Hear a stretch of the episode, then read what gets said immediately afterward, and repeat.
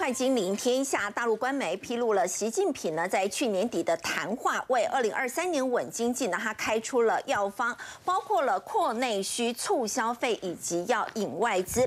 另外，美国银行的调查显示呢，做多陆股呢成了最拥挤的交易。而股神巴菲特的副手孟格也表示，尽管存在有地缘政治的风险呢，但中国还是投资者的首要机会。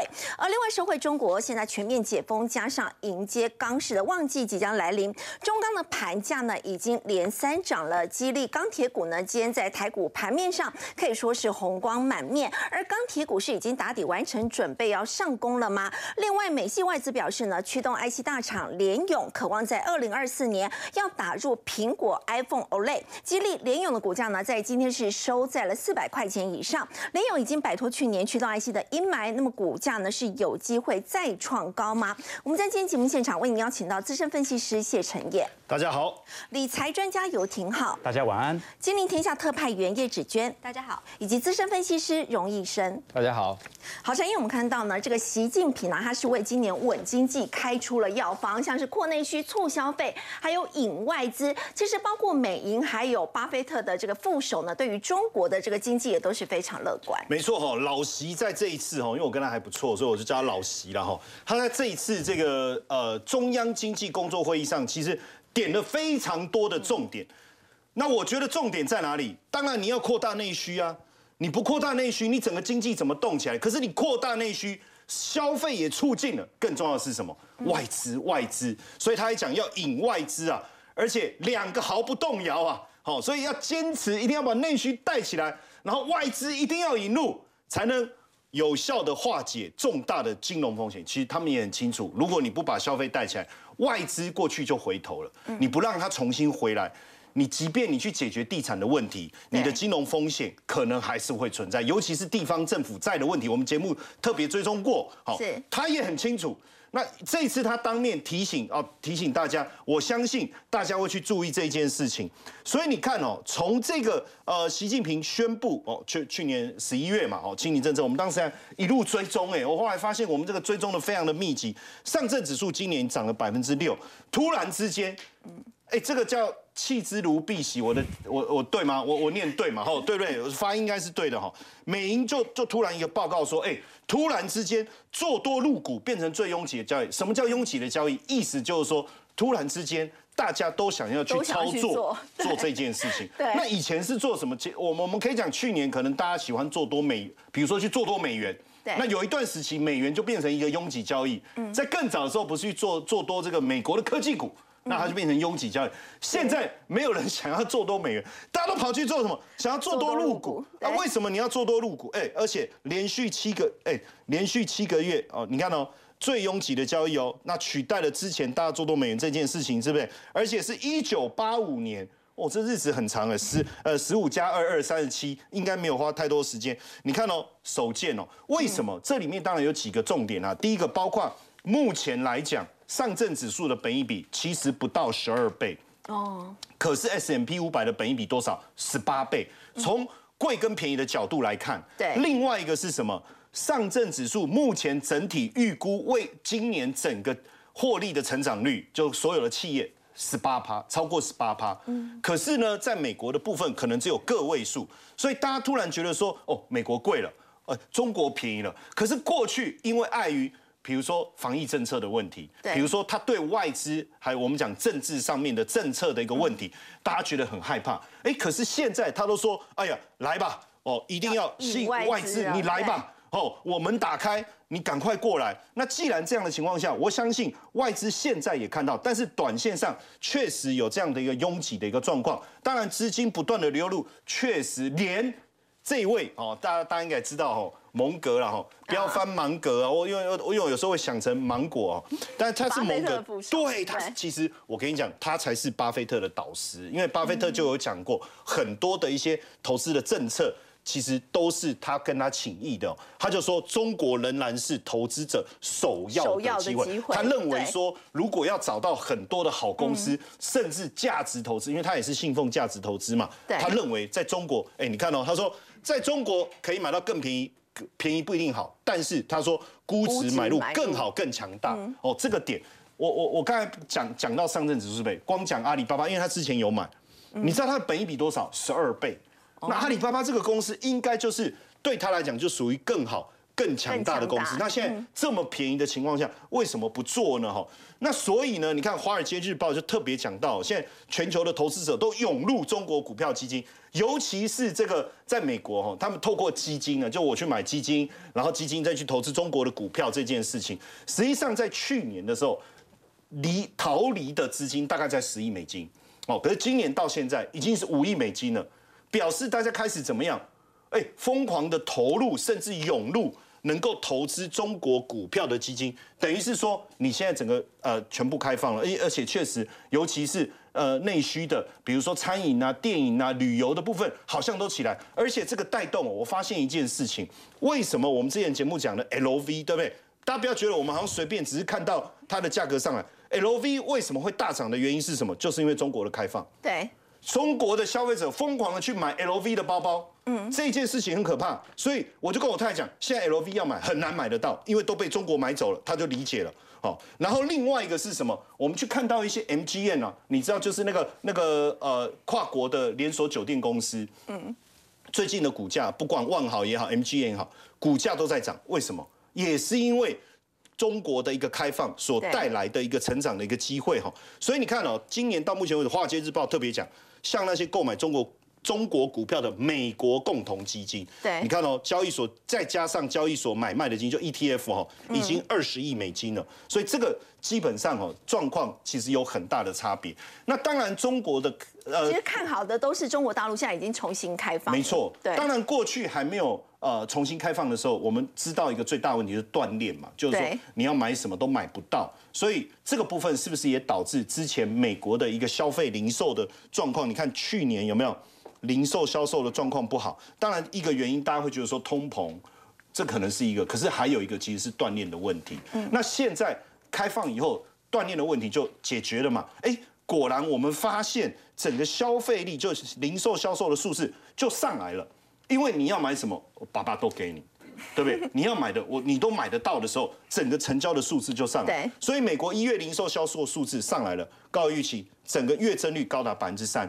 哦，之前是下滑的原因，其实我我觉得通膨，大家都说通膨通膨，可是我觉得最主要一个是因为中国整个封锁供应链的一个问题。那这已经是二零二一年三月以来最大的升幅。当然。这个看起来是一个好好，就是一个好事，对不对？哦，因为你的零售销售出来，那企业的获利不是增加，但是呢，呃，这个市场上的经济呢，其实有另外一个一个思维，就是说，这会不会变成是一个 tail risk？我大概翻译一下中文，因为有时候我讲英文，大家可能不是那么理解。我们叫做尾端风险。这个尾端风险的意思是说，哎，大家都觉得没事嘛，可是当你的这个呃零售销售开始往上升，会不会推升通膨？对，因为一旦推升通膨。联总会就更鹰派啦。其实这次这个零售销售数据，这个好到让大家觉得也是有点吓一跳。当然，这个对企业获利是有帮助，可是大家要小心，未来我们可能又要再请那个老鹰先生来到现场，这个要特别注意。那所以美美银最近针对这个基金经理人做的一个调查哦，针针对经纪人调查，那这个受访者当中，其实过去哦，在去年底的时候，十一月的时候。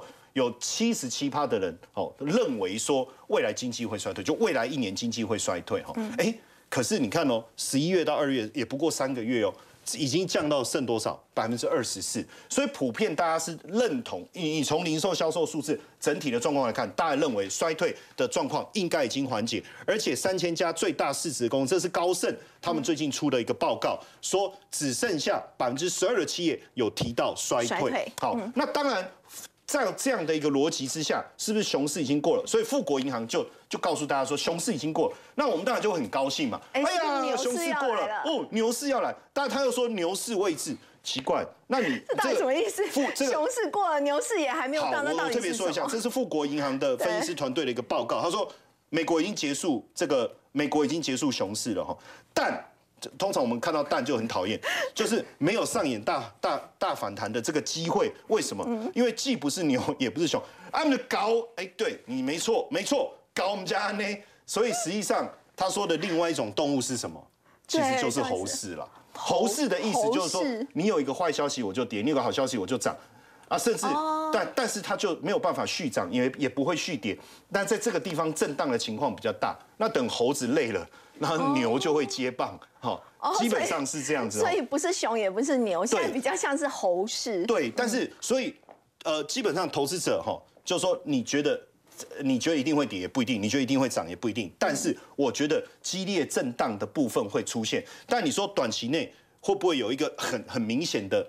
一种反转，比如说急速的往上涨或急速往下跌，我认为不会出现了。但当然，我觉得在投资上，大家还是特别注意一下这些经营人他所担心的这些尾尾端风险。但是至少我觉得衰退的几率已经大幅度下降了。好，陈彦刚带我们看到呢，是富国银行，现在他们的分析师认为说呢，熊市应该已经结束，但也不会那么快就进入牛市。不过大家也会觉得很奇怪，就是刚刚陈彦带我们看到这个数据哦，就是通膨的压力上升，照理说会让民众这个消费的意愿应该要缩手才对，但是廷浩最新公布的这个零售销售额却可以月增三趴，这是两年以来最大的增幅哦。所以真的在这一次这样一个数据公布，也跌碎了一地的眼镜。你看元月份。是看起来好像是通膨这么高，为什么销售数据会这么好？那你反过来想，有没有可能是因为销售数据太好，硬是把通膨给拉起来呢？所以可以来观察一下，到底通膨跟销售数据之间的关系。因为这一次老实说了，虽然算是蛮亮丽的，但是有点亮丽到极端离谱了。因为月增率高达三个 percent，这个是过去两年来最大增幅哦。但但是我们当然从同比来看也可以理解啊，因为在过去两年，你像是二二年的新年旅游或者二一年的新年旅游，当时还是。有一些疫情上的干扰，所以欧美的出游人数在过去一个新年看起来是最高的，所以当然看起来总体的零售销售数据就会比较亮丽。但它也暗示着一件事情，那就是有没有可能今年甚至不软着陆了，来到。这个不着陆的呢，很有可能会发生，因为目前的销售数据已经佐证，就算通膨高一点也没关系啊，反正现在衰退的隐忧已经消除了嘛，对不对？真的有可能不是软着陆，不是硬着陆，是不着陆对，按照目前的消费数据，如果一路到二月份、三月份都是这种数据，那就表现的其实经济比想象中还要来的强劲。但是值得观察的事情是什么？这一次其实有一项数据哦，它是极端离谱的，就是属于信用卡和借记卡的消费年增率哦，这次是高达五个 percent。整整高于其他的零售相关项目。那我们可以观察到，在过去几个季度哦。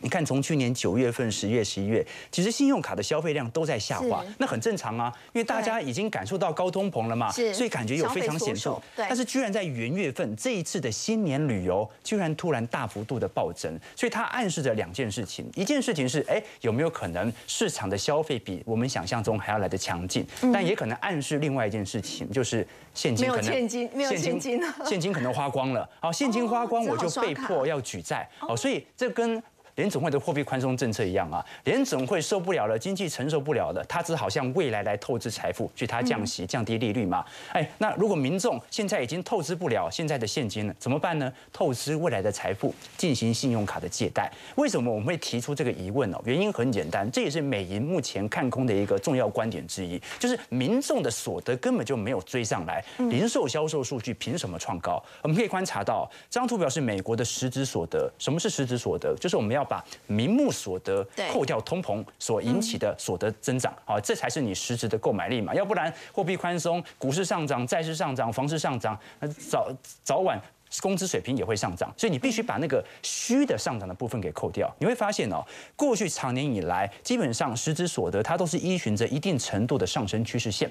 可是从二零二零年高通膨开始发酵之后啊，它整个 gap 落差就开始增大。也就是说，目前的实质所得是并没有跟上我们看到在过去几个月度、几个季度股票资产的上涨逻辑的。所以，如果民众的购买力正在减弱，为什么销售数据反而会越来越好呢？所以这个时候要理解到，也。也许销售数据里面也有一些通膨的掺水成本在，就是大家的必须消费在嘛。但是呢，物价真的很贵，蛋价就是这么贵，所以我可能吃的饭一模一样，我也没有消费更多，但是看起来总额就变高了。对，我们如果观察另外一项数据，是美国的实质时薪，实质时薪也很简单，就是从名目时薪减掉这个通膨的变化。你可以看到，在一九六八年哦，当时的美国时薪最高来到十二点一二块，这是美国的实质实薪。那在我们看到零九年哦。也达到了九点九九块，现在是多少钱呢？现在是七点二五块啊！也就是说，这个是过去五十年来美国实薪实质薪资购买力最弱的一个时间点。对，所以其实美国的真实消费情况并不如大家想象中还要来得好，很有可能是因为因为销售数据哦，它并没有特别扣除掉通膨所得出的实质销售数据，所以很有可能只是因为通膨太高了，看起来大家所以好像消费的金额很高。对啊，但真实而言，如果扣掉通膨，我相信其实民间的消费情绪并没有想象中来的这么乐观，所以这个就是目前很多投行针对感觉元月份有一些比较优于预期的经济数据啊所进行的挑战，也是美银的主要观点之一。当然，看空的除了美银之外，我们最为显著观察的就是这一次大空头 Michael Berry。Michael Berry 到目前为止，针对美国股市仍然保持着极度看空的格局。我们从这一次他的十三 F 持仓的报告就可以理解到了。我们可以观察到，他现在在持股部位当中哦，你看到最大的成分股就是 GEO，GEO 是美国的私人监狱股。简单来讲哦，监狱对，那监狱股这支监狱股它。本身的用意哦，很简单的投资逻辑嘛，啊，就是如果经济会恶化、高通膨，那么犯罪率、失业率都会上升。好，那么美国因为现在美国全球有五分之一的罪犯都关在美国了，好，所以美国的监狱的商机算是蛮高的。那老实说，他在第三季就已经持有 GEO 很大比例的是。就已经是它最大成分股了。第四季啊，暴涨了接近七成八成，所以所以是它没有，它会看就是通膨的问题不会那么快解决，所以还会持续引发一些犯罪治安的问题。没错，不只是治安的问题，他认为连信贷风险都有可能发生，因为信贷风险就会造就失业率的大幅拉抬。是，所以我们观察到哦，他在第四季，老实说，他适度的减持了一些 GEO，减持一些监狱股，原因是因为涨了七成八成，总要获利了结一下。但是他还是最大的持仓，就代表着他目前仍然十分看坏整个美国股市，在今年上半年到下半年发生系统性风险的可能。其实各位从呃过去的数据也观察到了，你像昨天大家应该有看到新闻了，密西根大学又爆发枪击案了。嗯啊，那前阵子是华裔的加州的谋杀案。好，那其实你可以看得很清楚，去年最为显著是德州，我记得是儿童的这个枪杀案。是。现在美国，我们可以看观察一下，美国目前在枪击的死亡人数以及车祸的死亡人数，早在二零一六年就已经死。亡交叉了，什么意思啊？就是你走在美国路上，被枪打到的几率是比被车撞到的几率还高的。好，这个就是美国目前我们面临到的一个情况。那同时间呢，主要国家的凶杀案你也发现了，美国大概每十万人当中啊，大概有五个人呐，啊，就是在美国发生的。但是其他国家大概就一个啊，或者说零点五个，日本最低，真的很高哎。所以我们可以观察到这种呃，目前美国的社会治安环境。我我举个例子哦，因为我我大学室友现在在呃密西根大学念那个。PhD，那因为在美国难难免就要开车嘛，对不对？那他开车开车，他以前我记得他是开 Focus，就福特的美国车子。后来我发现他怎么最近改换这个特斯拉？我就问他说：“你不是开福特，为什么改特斯拉？”他说他被偷了两次那个汽车的催化转换器，哦，就是连接排气管那个，就很多小偷一直偷。那他最后为什么买特斯拉？因为特斯拉没有排气管，所以他就买特斯拉。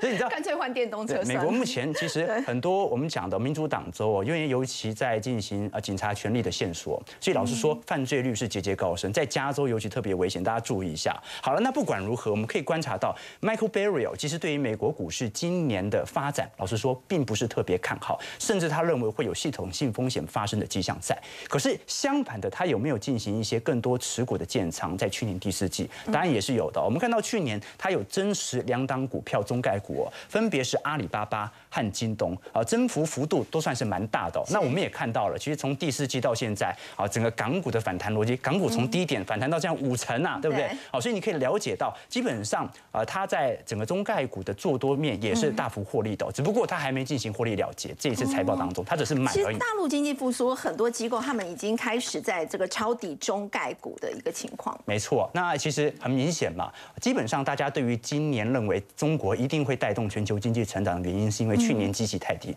去年封城，那今年不封城，不可能经济比去年差吧？所以光是一个基期效果，它就会有非常显著的经济增长。但是它真的有可能会变成全球经济的救世主吗？呃，这要看一下过去的历史指标来进行回测啊。你可以观察到这张图表，蓝色线是中国的蓬勃信贷脉冲指数，红色线呢是我们看到的全球的 ISM 制造业经营人采购指数。那你可以观察到哦，什么叫做蓬勃信贷脉冲指数啊？就是信贷去除以 GDP 的比值。简单来讲。如果这个比值越高，就代表着大家借钱的速度啊，比你经济增长的速度还快，那金融市场就会蓬勃发展。那如果你借钱的速度比 GDP 增长的速度还慢，那其实市场上投资意愿就不是很强了。那我们可以观察到哦，蓝色线跟全球的经营人采购指数，你会发现哦，蓝色线永远都跑在红色线之前，对不对？对。比如说我们观察到像是一五年啊，这个蓬勃现代卖中指数，中国已经往上跑了，哎，结果隔了两到三个季度，全球的制造业才开始往上走。那一样啊，中国先下行，全球才跟着下行。是。那这一波很有趣哦，我们看到其实早在二一年呐中旬的时候，中国的信贷脉冲它就提前下行了，它已经暗示着二二年我们迟早要迎来景气的走皮期。果然，现在全球的 ISM 跟着开始下滑了。是。那中国目前的信贷脉冲啊，正在低档开始筑底的迹象在，就要看一下这一次的点火能否成功了。但目前还没有大幅弹升的迹象，所以基本上今年下半年全球经济能不能复苏，它就取决于中国市场能不能作为一个领先指标。毕竟中国是全球新兴制造业大国啊，那这正常来讲啊，你要制造完才会输送到需求国，才会输送到消费国嘛。所以照理来讲，它的经济动能会领先全球的销售数据。可是问题在于什么？问题在于目前中国经济有一个面临最大难关，就是去杠杆和加杠杆的平衡。怎么说呢？我们可以观察到，中国这张图表啊，是私营非金融部门信贷占 GDP 的比例。简单来讲，就是你们国家借的债务啊，占 GDP 的比值有多大？你可以观察到红色线，也就是中国。中国在二零一五年的时候啊，正式超越了所有的发达国家，成为全球。这个信贷部门占 GDP 杠杆率最高的，那什么意思呢？就是其实中国早在一五年的时候，当时为什么要推行“一带一路”？就产能过剩，生产东西太多了，人家需求没这么大。那你要怎么样保持经济的驱动力呢？要加杠杆，要找人借钱投资。那最好的方式就是炒地皮，你炒地皮就会增加 GDP。所以一五年它的经济增长力度来自于我们看到的杠杆的提升。好，刚刚挺好的，我们看到的是中国大陆现在的一个状况。不过中国解封的话呢，其实。也真的带动了原物料的行情，加上土耳其就是强震过后现在的重建商机。其实我们看看到这个中钢呢，盘价已经是出现了三连升这样的情况哦。在今天台股盘面上呢，其实钢铁股是红光满面的，所以就要请教这个医生哦，钢铁族群的话，在这一波是可以全部都收回吗？好，昨天呃，去年中国股市跟香港股市啊，什么时候开始大幅度反弹？就是呢，从网络开始谣传，呃，要开始解封了哈，从那个时间点就开始大幅度反弹。然后呢，接下来就是内需产业也开始有这样子那个兴奋的消息出来，要带动了哈。那我们看到在整个钢铁的这部分呢，哈，最上游的这个原料哈，十一月来讲呢，是在整个铁矿石以及钢铁的旺的淡季了哈。冬天通常是这个大家不会去开工的，可是呢。在农历年前，中国的发改委啊，那已经这个告诫期货公司啦，还有像一些钢铁贸易企业，啊，不可以去炒作铁矿石。好，我们看到在十一月的时候，铁矿石期货就已经从低点反弹了大概四十五趴，好，这么大的一个幅度。好，那到了现在，今年进入到春季的钢铁旺季的话，那这个其实价格还有机会再持续往上哈。那再来呢，我们看到其实中国的整个钢品的。到这个现货价格，不管是热轧钢、冷轧钢，好，还有像这个废钢等等的话，都是从底部开始，从十一月开始往上涨的这个状况。好，那包括像中钢呢，哈，其实去年从十月到十二月呢，哈，中钢真的是佛心来的。为什么？他告诉下游厂商，你们要赶快去回补库存，不然，好，到今年钢市往上涨的话呢，你们利润会缩水。缩水。好，那我们看到在亚洲的这个，像是宝钢啦，还有像越南合金钢厂，好。在去年开始，其实钢价也都都在持续的往上涨哈。那中国的部分呢，同样也是哈，这个报价在持续往上涨。那包括其实未来呢，哈。呃，土耳其强震之后的重建哈，也让整个欧洲的这个钢市呢哈需求需求会增加。那土耳其的钢厂好，可能就只能够去应付本国的好这些重建的需求。那还有一个就是乌俄战争哈，好乌俄战争之前亚速钢厂被炸掉了嘛哈，那所以其实在整个未来如果一旦停火之后呢，一些重建的需求也会让整个好欧洲部分的好这个钢市需求会增加。好，那再来我们看到中国大陆的部分哈，刚说了很多哈这个房地产政策了嘛哈，那我们。看它实际成交的状况是怎么样？上海呢？哈，最新一周的这个新房成交，哈，一千六百五十套，比前一周呢还要翻倍。翻倍。好，那更夸张是在苏州啊，哈，苏州的新房成交量呢，七百套到八百套是前一周的十倍，好好，因为苏州它是在好整个上海这个地铁线第一站。所以在最近在中国大陆房市交易真的很热吗？对，那不管是新房还有二手房的这个部分，哎，开始好像大家都越来越有信心哈。那显示就是在呃三月呢，哈，习近平呢，哈，这个是第三个任期了哈。第三第三个任期，中国三月两会之后要这个加冕典礼，那也是要冲经济，要拼内需，好，所以在整个房市的部分，好需求不断不断的增加，对钢市来说呢，哈，那也会有这样子一个实际的一个需求了哈。那包括像美国的充电桩啦，哈，还有像整个电动车市场，好，将将会带动今年的车市在成长六到八趴，对于整个钢板的需求会增加。好，那么看到台股的一些好这些个股了哈。二零零二中钢呢，我觉得整个钢市的部分可以看大做小哈。什么意思？就是中钢是指标老大哥，对龙头。对，那老大哥只要持续强势的话呢，那其实好，不管是上游这个中红啦，好，还有像这个好做钢板剪裁的新光钢，还有像。比较小小钢炮的部分都可以多加注意一下哈。好，那中钢的话呢，其实很明显的，从去年以来呢，哈，大户在持续进场哈。大户这个是两百张以上大户啊，两百张以上大户呢，持股在持续增加，先来到八百分之六十八的这个比例了哈。那这一波的带量发动位置大概是三十块到三十一块。好，观众朋友，你只要注意一下这个位置，只要这个位置不破的话，好，那整个钢市呢，应该都是持续健康往上看的哈。那包括其实中钢也认为呢，未来是进行一个。钢市的这个 U 型反转，U 型反转什么意思？好，下来之后，哎，震荡整理，好，那突然就上去了哈，所以现在还在这个位阶哈，还没有真的喷出去，你不要等到冲出去才去追，那就来不及了哈。所以 U 型反转的哈，大家可以去注意一下，未来是不是真的如中钢所说的这样子哈？好，那可以看到，只要这个上升趋势线是维持住的话呢，哈，那整个钢铁股来说，应该还是会一个健康的轮动。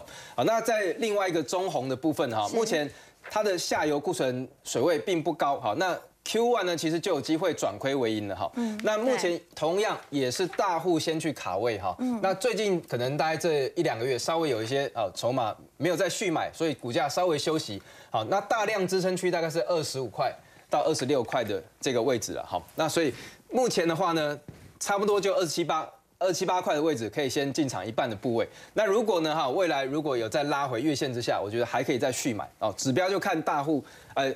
中钢的部分，只要老大哥没有转弱，那我觉得其他小弟好可以持续的去进场。好，新光钢的部分同样是哈，那这个美国的哈基础建设，那拜登其中有一环就是要推推这个基础建设，还有像电动车这个充电桩的部分哈。那 Q 三呢哈，甚至他他看的比较远一点，到 Q 三都可以持续维持这样子一个旺季哈。那目前呢持续的在往上，那有机会好今年开始可以倒吃甘蔗了哈。四十一块到呃四十二块点五这边呢，哈，会形成一个比较重要支撑。同样是大户在进场，散户在出场，哈，大户都在买，散户都在丢啊。好，那这样子一个哦筹码呢，大家要跟着大户去做好不好？不要不要这个，是筹码会比较干净。对，涨一点点，然后就就想要卖哈。那目前这个量能呢，哈，稍微有些缩下来哈。那我觉得好，再往下缩到大概两到三千张左右，可以去进场布局了哈。那再来就是小钢炮微制的部分，哈，去年呢，哈。呃，二零二一年哈，钢铁类股呢哈，中钢从大概二十几块涨到最高四十六块，好，涨了大概快快要两倍左右的这个幅度啊。我爸放了中钢二十年都解套了，哈，已经变隔代冲了。然后呢，小钢炮威智海光呢，威智涨了六倍，好，最多涨到六十几块。那当这个如果资金跑到钢铁这个族群的时候呢，很容易就是把这整个族群呢哈水就满出来了。那满出来状况下呢，小钢炮通常会冲的比好大牛股还冲得快。好，那位置的话，目前虽然量有些缩了哈，那大户还是算集中。然后呢，目前回回到一个价稳量缩的这个状况。好，那。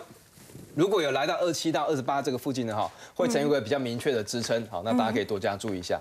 好，除了这个中国大陆呢全面解封带动了这个钢铁股的行情之外，现在整个疫后的商机崛起，像在台湾来讲，全联董事长林敏雄呢，他现在也要来插旗饭店事业了，跟国际顶级奢华饭店集团呢来合作，要打造在全台的第一间四季酒店。我们要请教紫娟，为什么林敏雄他是选择去盖饭店，而不是？我们一般会认为这个利润比较大的商办，嗯，大家看起来它原本是豪宅王。然后接下来是超市王，那像它跨界要变成的是饭店王这样子的一个概念。好了，我们先来讲一下这个四季酒店四季集团它有多顶级，直接数字给大家。我就好奇啊，假设明天礼拜五嘛，那大家下班之后我想要去住个饭店休息一下，过过个周末，那要多少钱呢？啊，我今天还特别去查了一下，如果是香港的四季酒店，就是明天晚上如果你要去住的话，一个晚上是两万五台币。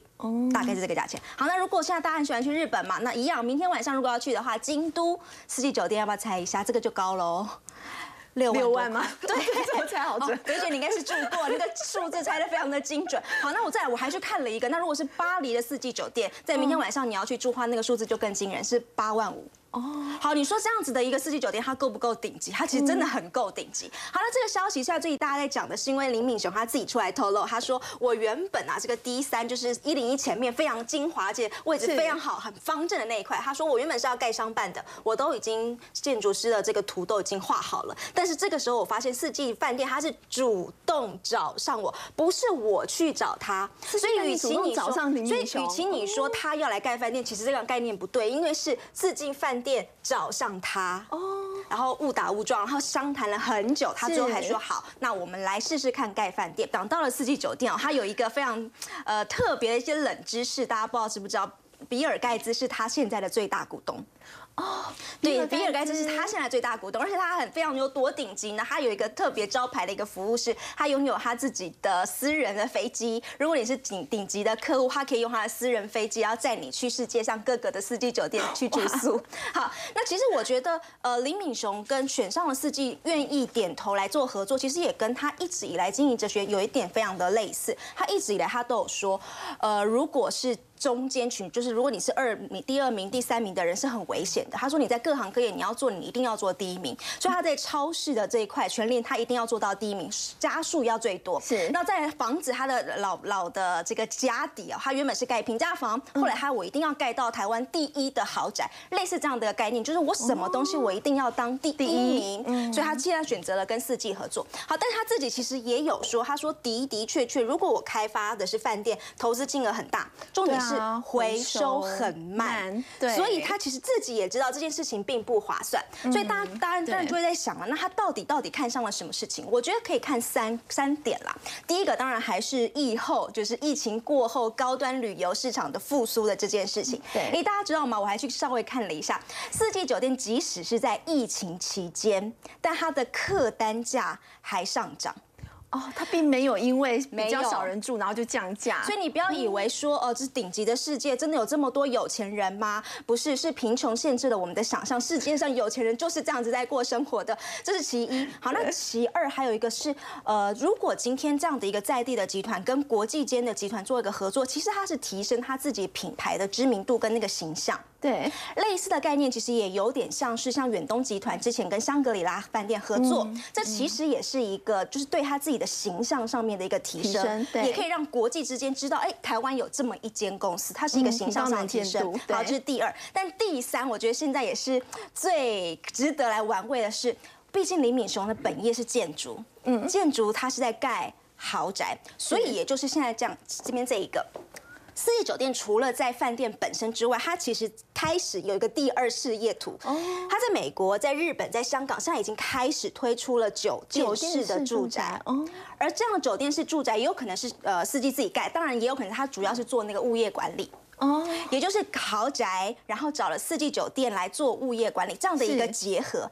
而这种结合在目前台湾的豪宅市场还很新。嗯，好，所以如果今天林敏雄跟四季集团呃有这样牵线合作盖了饭店，那未来我们是不是开始有很多的想象空间？是，他是有可能会在他所推出来接下来的豪宅当中，跟四季来做个合作，然后把这样子的一个酒店式住宅带进台湾。所以也很多人认为说，如果袁立拿到了这一块，对于他自己本身的身价来说，也是三级跳。所以背后你大概可以看到有这三种这个状况。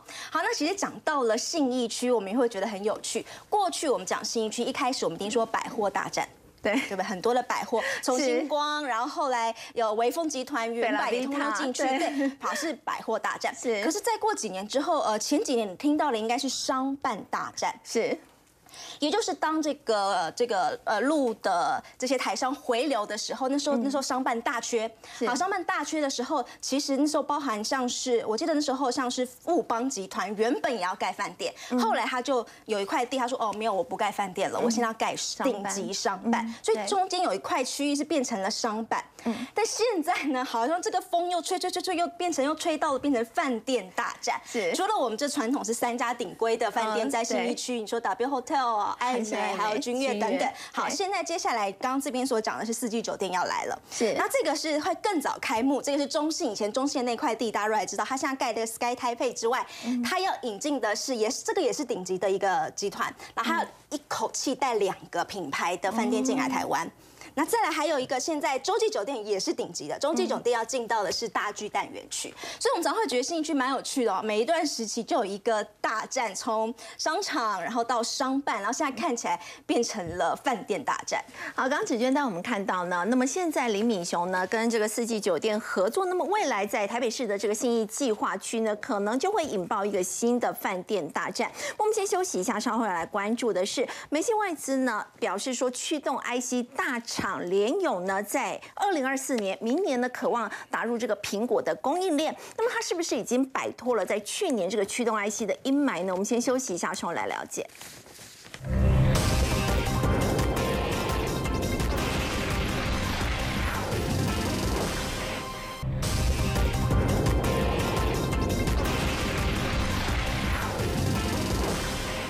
美系外资说呢，这个驱动 IC 大厂联咏呢，在明年有机会打入这个苹果供应链哦。那么，激励联咏的股价在今天是收高到四百块钱以上。要请教陈燕，联咏已经摆脱去年的阴霾了吗？对，因为里昂证券特别表示，他说联咏哦，我让大家知道它是驱动 IC 的龙头哈。嗯。那他说，呃，明年好可以打入这个 iPhone Pro 系列的 OLED 的驱动 IC。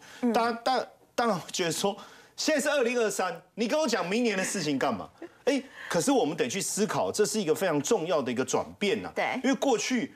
呃，过去几年，其实，在疫情过后，其实面板销售的非常好的这个光景，其实有持续两年。嗯，好，只就几乎是一个短线的一个热度，之后整个面板就因为库存过高，价格大幅度的下滑，整个消费性市场整个退潮，而让相关的跟只要你不管你是面板驱动 IC 相关的个股，几乎是全面性的崩坏。嗯，可是联咏有这么差吗？我们仔细去看哦，联咏的大股东千张以上的大股东，目前持股比例超过百分之六十七，在这段时间其实是持续的加码。为什么？因为联咏其实它是一站式构筑的概念，它不光只是一个我们简单的讲什么面板的驱动 IC，你不管是笔电也好，手机也好，各种消费性电子，其实驱动 IC 都是它的强项哦，都是它的强项。所以你看 OLED 驱动 IC 这一块打入，不是不是因为说这样子哦就很好，而是说它的产品线就怎么样。更齐了哈，对。那李阳也预估说，如果通过苹果的认证哈，它会占总营收，而且你看，其实才四到五而已啊。那所以你把这个喊成那么大 声干嘛？可是这我我我要强调一件事情 是，这是一个非常重要的一个开始跟加入。对所以你看哦，它的股价其实相对台股来讲，它整整。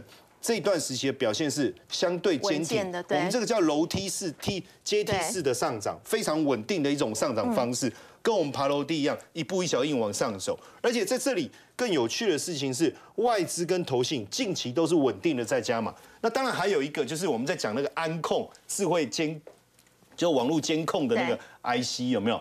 其实也被他拿下来。那也是因为中美贸易战的关系嘛。那海思这块市场掉了，你知道，因为他有这个能力，马上切进去。嗯当然就要讲一下他背后的这个董事长哦，顺子的故事啊，阿孙啊，阿孙啊，然后这个是联永科技的董事长，因为呃，他讲到一个很有趣，因为他其实是非常在意身体健康。哦，而且他也也希望大家都跟他一样哦，那所以他叫自己叫康乐股股长长。可是你健康，你不能叫叫员工每天做福利女生啊。所以他其实他自己很喜欢爬山，而且我特别讲一下，他也是我交大的一个呃学学长哦，啊也是挺好清大的学长，他是跨两校的哦。啊，跨两校，对，跨两校，交大他在大学的时候念交大，研究所又跑去念清大，哦，非常有远见的一个人哦，选了这个最好的两个学校。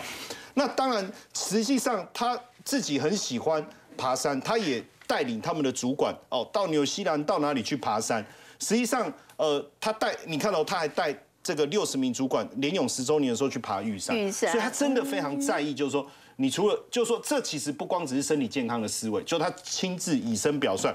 那我要让员工去体会到高山登峰的辛辛苦苦跟乐趣。其实 爬山真的很辛苦，对但你爬到顶峰的时候，那种汗、那种美景啊，登登远而看美景的那种感觉，其实是很棒的哦。那他有回忆一件事情，我觉得他很坚持。为什么我这样讲？他刚创立的时候是做语音 IC，那到中国去拜访客户，那其实中国其实不管你订单多少，你而且他这个还几百万的订单算多哈，那你就要吃饭，啊吃完饭就又要去唱歌又要喝酒，要不要赔？你一定要去啊，怎么可能不去？哎，不给面子是不是啊？大牌订单不给你，你知道吗？真的哦，他们跟客户耗了一整天。也说实在的，以现在来看，那不过几百万的订单，干嘛要这样？可是他当时，因为他真的非常在意自己的生活起居作息，他认为说不要把时间花在应酬上。到了十点多，他真的不去，他真的不去，哎，他真的不去，果然回饭店了吗？对，他的客户直接说，哎，这么臭屁啊！订单不给他，真的不给他了。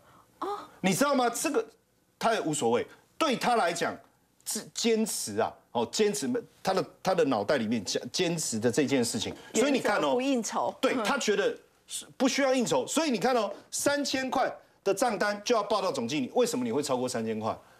对不对？对不对？你你随便随便找个咖啡厅、麦当劳什么都可以聊嘛，你不需要应酬喝酒。如果去只要超过三千块钱的话，就要报报请到总经理。你为什么要超过三千？因为他们的文化就是不希望你去应酬喝酒这件事，爬山不用钱嘛。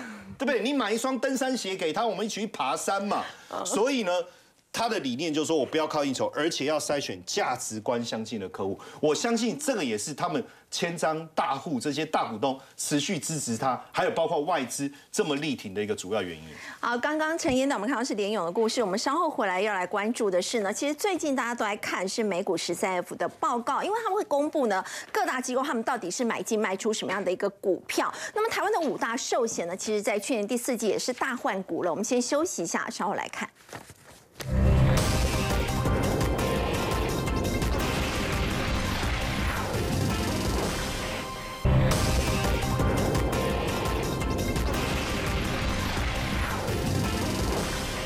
好，最近大家都在关注的是美股十三 F 报告，你可以看到各大机构到底买进卖出了哪一些的股票。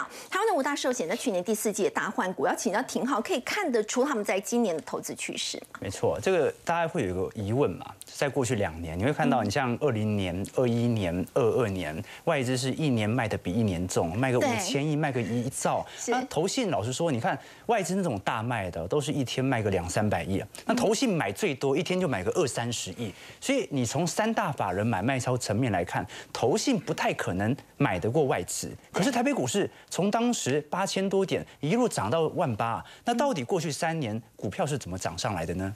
就是属于寿险啊，寿险因为不列入我们到证交所所观察的法人对观察名单当中，但是寿险其实是台北股市本轮最大的主力。你要想想看哦，你买了这么多的美元保单，你买了那么多的储蓄险，买了这么多的寿险，都是交由这些寿险公司来进行股票或者债券部位的操盘。那当然，在过去一年当中，我们看到很多寿险哦也踩了陆续踩了红线，所以被迫要增值，所以寿险业的资产减损其实是非常显著的。但是我们看到，尤其在去年第四季，当台北股市已经开始有见底反弹迹象的时候，这五大寿险的操作就值得我们来做一些留意和关注了哦。毕竟大多数的寿险业都是套牢重重啊，为什么？他就他就是一路买到万八嘛。但是现在他怎么面对台北股市的格局，值得来做一些借鉴呢？我们可以先观察，目前在持股水位最多的还是国寿，国国泰金旗下的国寿，持股水位有三千九百四十七亿。不过它很明显，在第四季，即使台北股市已经开始反弹了，但他仍然选择卖股票哦，卖了大概三点七 percent 左右的季变动哦。那你可以观察到，他买入的标的都是哪一些呢？像是广。达、华硕、大连大、红海、联强，不说你还以为是零零五六还是零零八七八的持股，就防御性类股嘛。是，所以寿险业它是跟投信有一点像哦，它基本上在呃业内都会有一些最低持股限制啊，就是说你至少要有一定的资产，一定不能全部都持有现金，一定要有一定的比例持有资产，所以他宁愿持有这些防御性类股，就不容易跌的，他也不愿意去买那些容易涨的，或者说牛市归来容易做大幅绩效拉抬的。所以你看他买的都。是中钢、南亚、开发金啊，你还以为他是定存族呢？但他减码的概念股有哪一些？台积电、联发科、日月光了。那金融股的部分，它其实有做些调节哦。你像兆丰、永丰第一，就是银行类股去年涨很多的，它都在卖。那去年跌很凶的金控股，比如说开发金，它就在买。所以说明什么事情啊？目前整体国泰金的布局，它就是属于这种逢低布局啊，保持它的强劲力度。所以我们可以了解到，正常来讲，牛市归来，那就赶快买台积电嘛，赶快买科技股嘛。在卖，所以它是属于保守的。但富邦金就不同了，虽然它持股规模稍微少一点哦，但它即变动是大增了六点二 percent。他买的股票就哪一些？台积电、联电、金源电脑，它就是直接就不一样了。对，所以它就是直接看好台北股市即将最低点已经过了，极力的做多。那反而它进行调节的个股啊，你像是大连大、台达 电、红海，就是涨不动的都先卖掉，先买那些未来最有机会进行拉抬的。那其实各位可以观察到，你像是星光金。中信金、开发金哦，都是属于在第四季度进行大幅调节的。开发金调节幅度最大，有八点二 percent。那调节的对象买入的都是什么呢？都是一些防御型类股，好，都是台达电啊、中钢、台塑啦、广达啦，好，国泰金啊，都是跌很凶，有护城河基期的，要不然就是有稳定值利率的。卖呢，卖都卖台积电啦、联电啦、日月光啦，好，那你看到第一金呐，也在进行适度调节，所以各位可以观察到一个有趣的迹象，就是五大寿险当中只有一家富邦金跟人家不不太一样，没错，对，所以这说明一件事情呢，这不只是在散户市场当中，我们看到少数人是赢家。在寿险业当中，也只有少数人是赢家，因为元月份台北股市大涨嘛。是。但我觉得啦，我们回归到台北股市今年的层面呐，还是要予以一个比较保守的态势。为什么？因为我们都很清楚，接下来的景气复苏格局，它一定是属于 Nike 勾勾型。那 Nike 勾勾型这段时间股市持续彻底的几率就会非常高。所以这些投行哦，这些寿险业，它并不是不想买股票，只是认为它始终会有回撤的机会在。所以我反而会觉得，下半年即将要复苏起，上半年就是大家持续。震荡打底的区间，那如何掌握就可以进行成本价的摊跌来度过这段时间。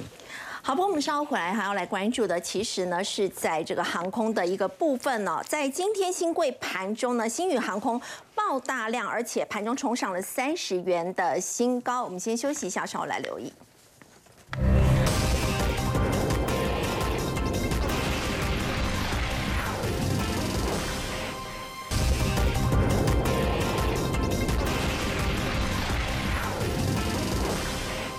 现在后疫情时代呢，航空三雄都积极在增班。要请医生带我们看到新宇航空，它因为营收呢是暴增了十三倍，在今天是爆出了大量，而且还一度登上了航空股王。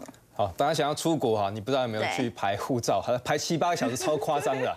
哦，因为今年二二八年假，然后清明又有年假，五月又有劳工。劳工节好廉价，然后接下来暑假好，所以几乎每个月都有廉价了哈。那我们看到新宇航空一月史上放最长的年假呢哈，一月营收就由亏转盈了哈。那 K 董也上演了王子复仇记哈，不知道有没有大家有没有坐过他开的飞机啊？好，那现在好像票价呢哈，长荣航、华航跟新宇没有差非常多啊，好像有有些人也愿意好花多花一些钱去搭新宇了。那我们看到今天新贵的部分呢，好大涨二十几趴。好，这个一度盘中超车长荣行成为股王。对，好，那目前的话，其实这几天很明显的量能逐逐渐的升温。价格也超过了它挂牌的高点了哈，所以我觉得后续航空股股的部分搭配到观光旅游的部分啊，那有机会成为今年上半年的另一个次族群哈。那同时你可以搭配的观光组去看啊，一些像这个雄狮三富啊，最近期表现都非常的彪哈。那在华航的部分呢哈，目前已经在今天呢哈突破了前面的颈线压力，大概二十块的。哦，这个地方，好，那所以只要二十块这个地方没有破的话呢，今天就是很明显的一个发动 K 了哈。现在航空一月的这个营收哈，几乎客运都是用倍数在算的哈。刚刚说这个新宇哈，客运增加二十四倍，华航呢十二倍，长荣航三十五倍哈，因为确实大家开始报复性。你看华航这个年增幅高达一千两百一十七吧？对，真的超夸张。真的。好，那目前的话筹码是趋于安定的哈。那前坡的这个套牢区呢，因为。今天看起来好像华航稍微强势一些，因为长荣航呢哈，现在面临到去年长荣甄嬛传的那个套牢区，好，所以华航现看起来陆客如果